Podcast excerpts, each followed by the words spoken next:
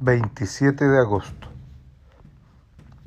El mejor y más importante objeto de toda persona es su yo interior, su ser espiritual.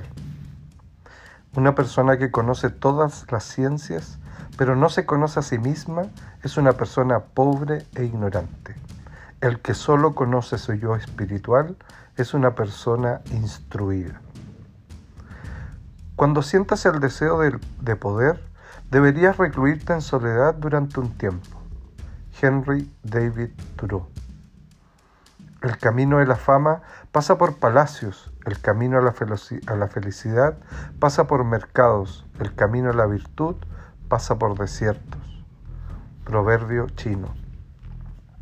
Una persona siempre tiene un lugar donde refugiarse de todas sus desdichas, y ese lugar es su alma.